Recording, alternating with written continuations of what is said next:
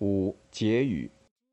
一九五四年日内瓦会议的成功，以及和平共处五项原则的提出，是新中国外交政策从突出强调意识形态的一边倒，转向较多的考虑国家利益，而开始走向务实的一个相当重要的标志。在已经习惯于国际主义的思维方式之后，突然把自己一国的利益摆到政策考虑的首要位置上来。甚至以此为转移，淡化意识形态色彩，一时出现这样或那样的困惑与矛盾是可想而知的。让人遗憾的是，周恩来所倡导的这样一种政策转变的趋势，并没有能够顺利的发展下去。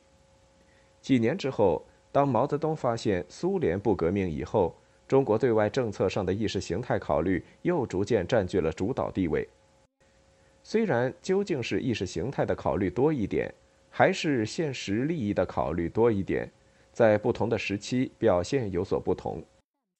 但受到毛泽东反帝反修思想国对外政策越来越表现出革命外交的色彩是显而易见的。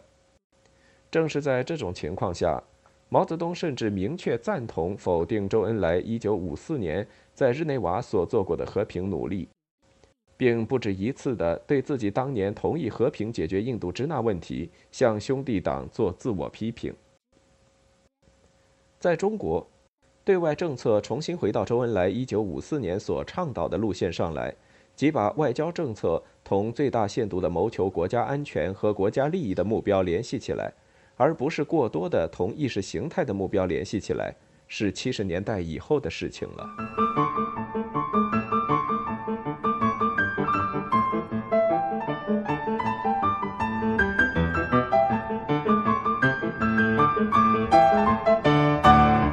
欲听完整版有声书，请关注我的微信公众号“我也读书 FM”，获得收听与更新信息。